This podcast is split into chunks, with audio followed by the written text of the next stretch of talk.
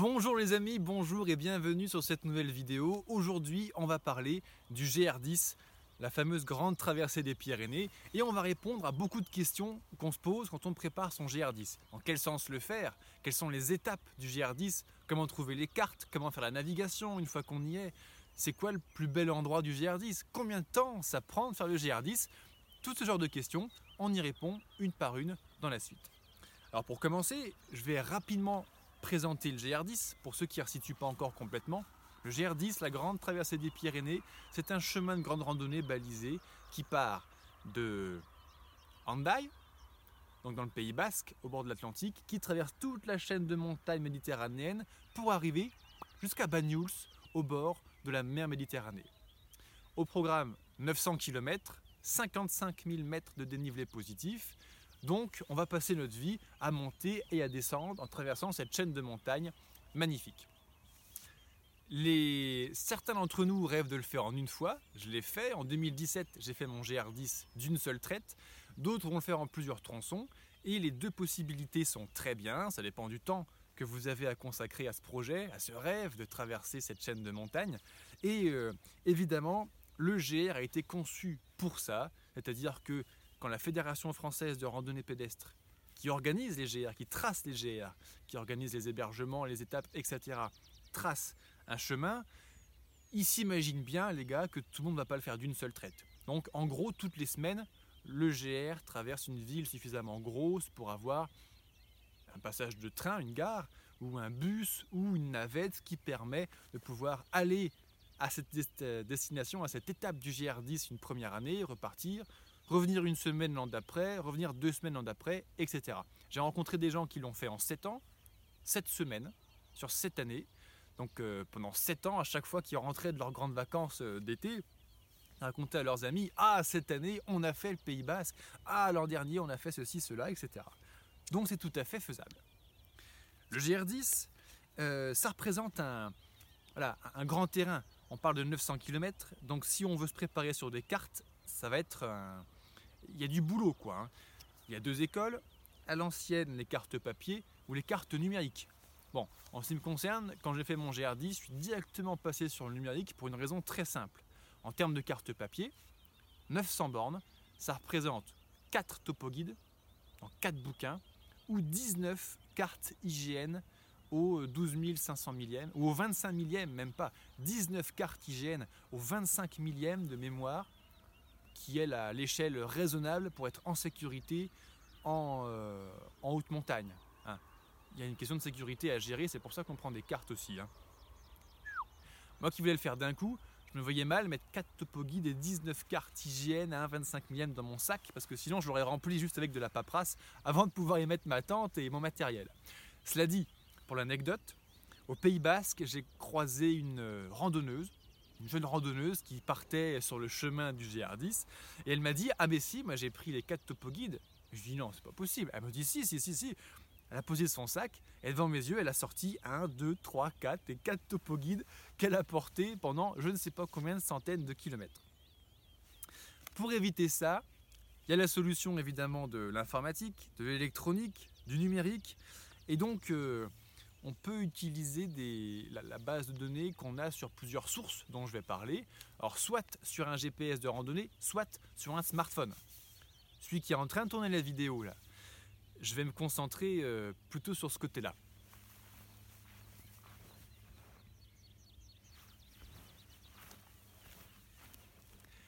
Et je vais, faire, je vais reparler un instant de la différence GPS de randonnée, smartphone.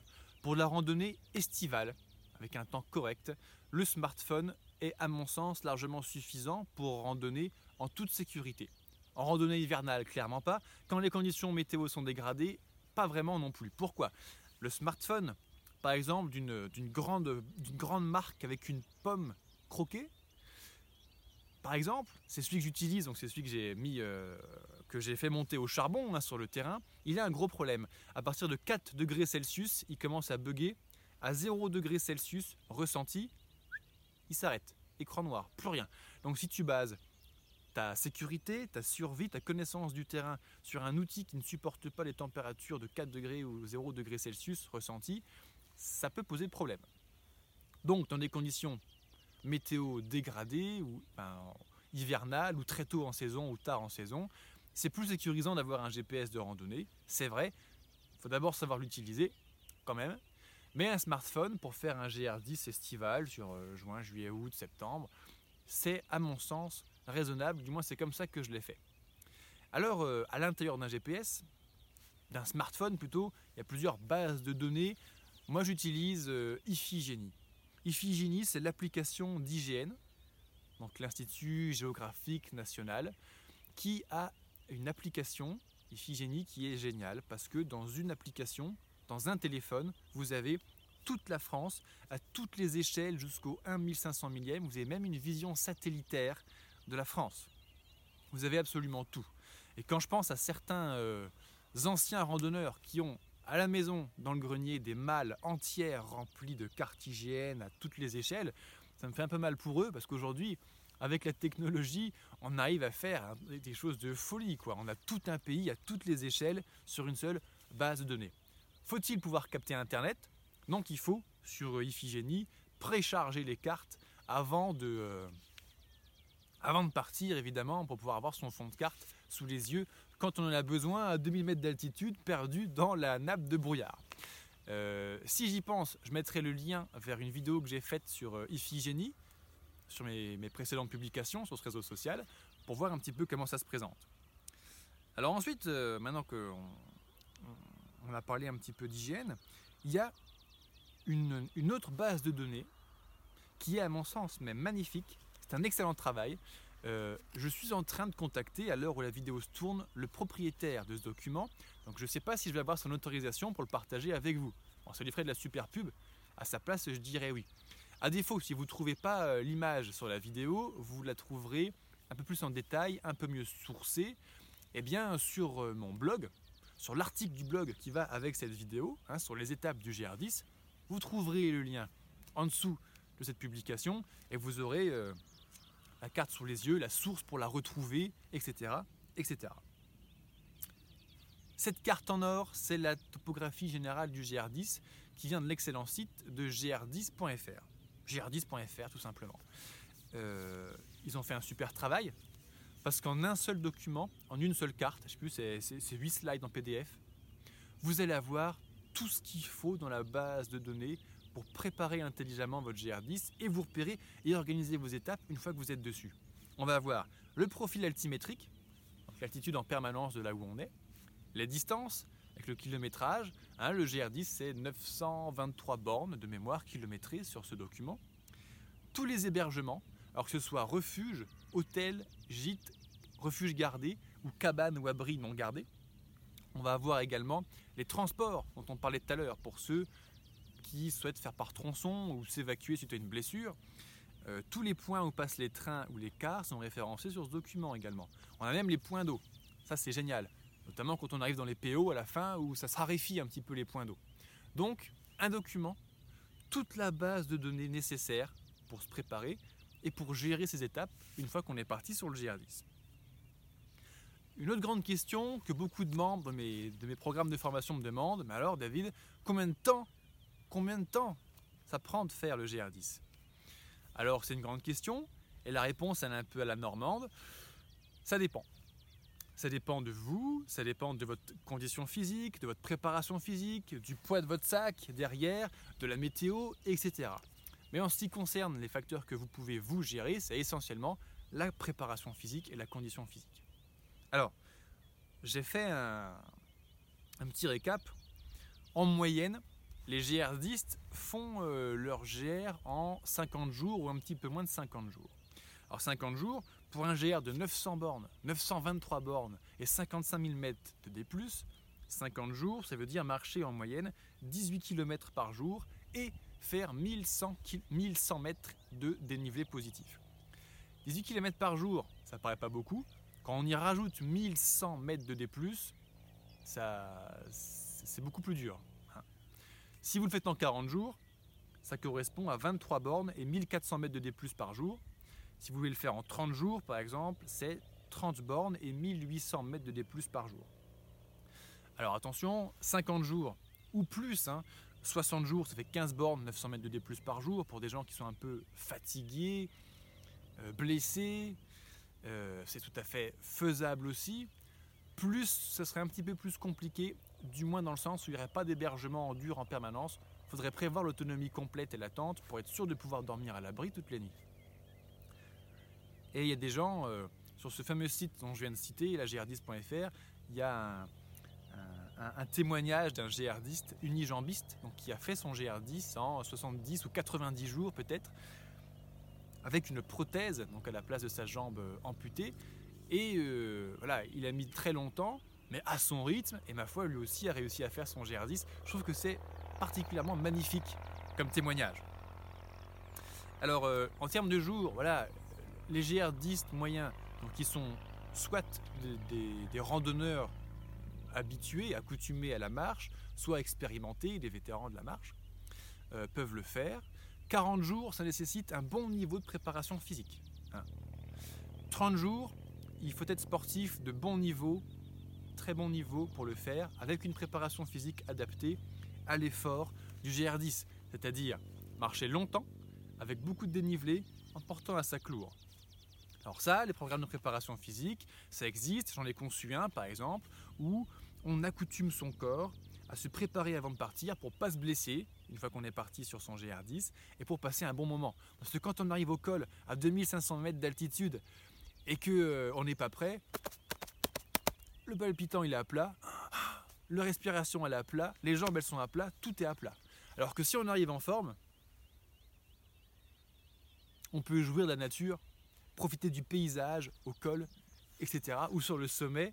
Donc euh, plus vous partez préparé, plus vous êtes armé pour pas vous blesser et passer un bon moment en profitant de la nature. Et les, Pyrénées sont magnifiques. On en reparle un tout petit peu plus tard dans cette, euh, dans cette vidéo. Oui, donc pour la préparation physique, préparez-vous avant de partir. Si vous ne savez pas comment faire, vous trouverez plus d'infos dans le lien en description de cette publication avec ma méthode.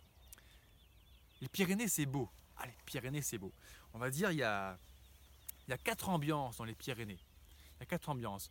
Et avant de parler du sens, qui est traditionnellement ouest-est, et pourquoi est-ce qu'on prend ce sens-là Je vais vous parler de ces quatre, ces quatre ambiances. Quand on commence à Hendaye, on est au Pays Basque. Donc là, ce sont les Pyrénées occidentales. C'est très beau, c'est la partie la plus facile du GR10, parce que c'est là où les dénivelés sont les moins violents, c'est là où il y a le moins de passages techniques, c'est plus vallonné, on va monte pas très haut en altitude. Donc pour ceux qui appréhendent un peu la difficulté du GR10, cette partie-là sera la plus facile. D'ailleurs, il y a deux passages vraiment techniques, on va dire, dans les Pyrénées euh, occidentales. Oui, il y a euh, au deuxième jour, au kilomètre... Euh, ah, je m'en souviens plus, mais au deuxième jour, on va rencontrer les falaises de Zarkambidé pour redescendre dans la vallée. Euh, c'est un passage un peu vertigineux. Moi, je souffre de vertige. Donc, euh, le passage de Zarkambidé m'a provoqué euh, beaucoup d'émotions. À l'époque, je n'étais pas préparé en plus à cela. J'ai compris sur le terrain l'intérêt de la préparation physique pour ce GR. Mais il y a un chemin de. une déviation, on va dire, au col des Vaux que l'on peut prendre qui permet de ne pas faire les falaises des Arcambidés. Et un peu plus tard, il y a, il y a la ligne de crête entre entre Bidaraï et Saint-Étienne de Baïgori de mémoire, euh, qui est perché en gros à 1000 mètres. En cas d'orage ou euh, en cas de, petite condition physique, il y a une route départementale qui longe en gros la ligne de crête et qui nous permet de rester en fond de vallée. Donc même pour ceux qui appréhendent la difficulté physique du GR10, en plus de vous préparer physiquement, le côté Pays Basque, Pyrénées occidentales sera, je pense, beaucoup plus abordable et appréciable par beaucoup plus de gens. Ensuite, on arrive dans les Pyrénées centrales. Ah, là, les choses commencent à se, à se corser un petit peu. On arrive en haute montagne, on arrive dans l'étage minéral, on monte en altitude. On va commencer à faire les premiers passages à 2500 mètres sur le tracé du GR10. Et pour ceux qui veulent, partir faire un petit sommet de 3000 par-ci par-là, qu'il y a partout autour du, chemin. On va voir le, le Vignemal, par exemple, à 3023 mètres, qui est juste à côté de la Hourquette sur lequel passe le, le GR10 on va arriver également dans la réserve naturelle du Néouviel. Ce qui m'a le plus marqué dans la réserve naturelle du Néouviel, c'est le silence. Bon, là, on est, euh, en plein dans la chaîne des puits, les petits oiseaux chantent, il y a quand même la route qui passe avec les moteurs, explosions, etc. Quand je suis arrivé dans le Néouviel, un jour où il n'y avait pas de vent, ah, je n'avais rarement entendu un silence aussi profond de ma vie. C'était très bien. Mis à part euh, une trace d'avion une fois de temps en temps, il y avait un moment euh, entre les deux cols avant de redescendre vers les aires de bivouac, voilà, il n'y avait plus aucune trace de la civilisation. Vraiment très impressionnant. Attention, réserve du Néouviel, hein, euh, parc, réserve naturelle, pour la respecter, pour la préserver, interdiction de bivouac, sauf dans les aires de bivouac, au bord du lac d'Aubert et du lac de Loul, de mémoire. Ensuite, on va continuer notre chemin hein, sur le GR10 et puis on va arriver, euh, on va arriver en Ariège. À l'Ariège, il y a encore de la haute montagne, mais pas que. C'est aussi le moment où on va passer à travers de grandes forêts. Il y a assez peu d'habitants en Ariège, donc c'est très dépaysant. Attention au ravitaillement d'ailleurs. Il y a une section avec euh, un certain nombre de kilomètres sans ravitaillement pour ceux qui font l'autonomie complète. En l'occurrence, 75 km. Puis, à la fin, col après col, on voit que la altitude diminue. À chaque fois qu'on monte au col, on voit quelque chose un peu bizarre au loin qu'on n'a pas vu depuis longtemps. Ah, c'est la mer Méditerranée. Et là, on va arriver eh bien, dans les Pyrénées-Orientales. Bon, on va quand même passer en altitude. Hein. On frôle l'Andorre, donc on va frôler le pic du Carlite, dont on peut faire l'ascension également au long du GR10, le pic du Canigou. C'est très joli les deux. Et puis on descend gentiment. Attention au point d'eau. Il y a de moins, en moins. On est en ambiance méditerranéenne. On redescend jusqu'à la mer Méditerranée. Et là, c'est super. Il y a X jours en arrière, on a pu se baigner une dernière fois à Hendaye. Depuis, ben, pour ceux qui sont en autonomie, on se lave dans les petits torrents de montagne avec l'eau euh, un petit peu fraîche. Et puis au bout d'un certain nombre de semaines, on arrive à la Méditerranée. Et là, on peut se baigner à Bagnouls dans une eau à 26 degrés. C'est absolument extraordinaire. Voilà pour euh, une, euh, petite description de mon ressenti hein, du GR10. À nouveau, j'ai parlé de mon GR10. J'en ai fait le récit sur une vidéo, mon GR10 en 2017 je mettrai un lien pour ceux que ça intéresse, pour pouvoir se, plonger un petit peu plus, on va dire, dans cette ambiance. Dernière grande question que beaucoup de gens posent, que les gens se posent en préparant leur GR10, dans quel sens le faire? Traditionnellement, on fait le GR10 dans le sens ouest-est, c'est-à-dire de partir de Handaï et de l'Atlantique jusqu'à Banyuls sur la mer Méditerranée. Alors au début, je trouvais ça un petit peu bizarre, mais l'expérience du terrain m'a confirmé qu'effectivement, c'est une bonne idée de faire ça. Pourquoi? Il y a plusieurs facteurs à prendre en compte. D'abord, il y a le dénivelé. On en a parlé. Les Pyrénées euh, à l'ouest, le Pays Basque, c'est plus calme. Donc commencer par l'ouest, ça permet de commencer par la section la plus calme du GR10 pour se mettre en jambe, une sorte d'échauffement avant de partir monter. Quoi. Les 100 km sont faciles entre guillemets par rapport à un, GR de montagne. Les 200 km sont plutôt cool. Et là, à peu près à 200 bornes, on arrive au, au pas de l'Osque à 1900 mètres d'altitude avec une petite main courante. Et là, ça y est, on se met en jambe pour partir progressivement dans l'étage minéral avec des chemins plus techniques, etc. Donc le relief fait que c'est plus tranquillou de commencer par l'ouest. La chose d'important, c'est le soleil. Le soleil. Je pensais que c'était bien de l'avoir. Euh, j'aurais pensé instinctivement que c'est mieux de faire le GR10 dans le sens est-ouest à cause du soleil. Mais en fait, en général, on dort en fond de vallée. Le matin, on monte et l'après-midi, on redescend. Or, quand on est en randonnée, estivale, l'après-midi il fait chaud. Donc il vaudrait mieux être sur la phase plutôt calme de la journée, la redescente l'après-midi. Pareil avec un sac. Monter 1500 mètres de D, avec un sac de 15 kg dans le dos, ça chauffe à un moment. Hein. Quand on est à l'ombre du soleil le matin à la fraîche, ça permet de pas être en... ça permet de pas surchauffer. Et rappelez-vous que près de 50% des blessures, des accidents pris en charge par les services de sécurité en montagne, c'est des accidents euh, cardio, cardio-respiratoires. 45% hein. des interventions, c'est ça. Et c'est dans la montée, avec un sac très lourd, avec une mauvaise préparation physique, à partir d'un certain âge, le risque s'aggrave, etc., etc. Donc à nouveau, en faisant dans le sens ouest-est, on se met le dénivelé dans la poche, on se met le soleil dans la poche, on est à l'ombre le matin quand ça chauffe, et l'après-midi on redescend de l'autre côté quand il fait chaud, c'est moins grave. Et également le vent. Le vent c'est très important, je crois que c'est le facteur déterminant. Marcher toute la journée avec du vent dans la gueule, face au vent, c'est... Euh, c'est bien, mais on est content que ça s'arrête. Marcher toute la journée, face au vent quand il pleut, c'est lassant. Hein, se faire pleuvoir dans la tête en permanence, en mettre une casquette ou un chapeau quand c'est comme ça, mais, euh, mais c'est plus dur. Se prendre un orage, vent dans le face avec de la grêle et se faire fouetter le visage et le corps euh, par la grêle, c'est encore moins simple. Donc le dent, le vent, pardon, vaut mieux se le mettre dans le dos, justement, et se le mettre dans la poche. Donc en le faisant dans le sens ouest-est le GR10, on est bon avec le dénivelé, on est bon avec le soleil et on est bon avec le vent. Statistiquement, hein, je ne vous dis pas qu'il n'y a, pas un jour où ça va souffler de face, mais au vu de l'orientation du GR et de l'Atlantique qui souffle, c'est la meilleure façon de le faire. Pour aller plus loin, ceux qui veulent préparer leur GR10 de A à Z, j'ai conçu un programme de formation vidéo de préparation au GR10 où on passe 4 heures ensemble et on voit exactement ce qu'il est conseillé de mettre dans le sac. Bien choisir son matériel, c'est important. Bien choisir ses chaussures, c'est important. On parle de préparation physique un petit peu justement pour voir comment se préparer à ce challenge de 900 bornes et 55 000 mètres de dénivelé.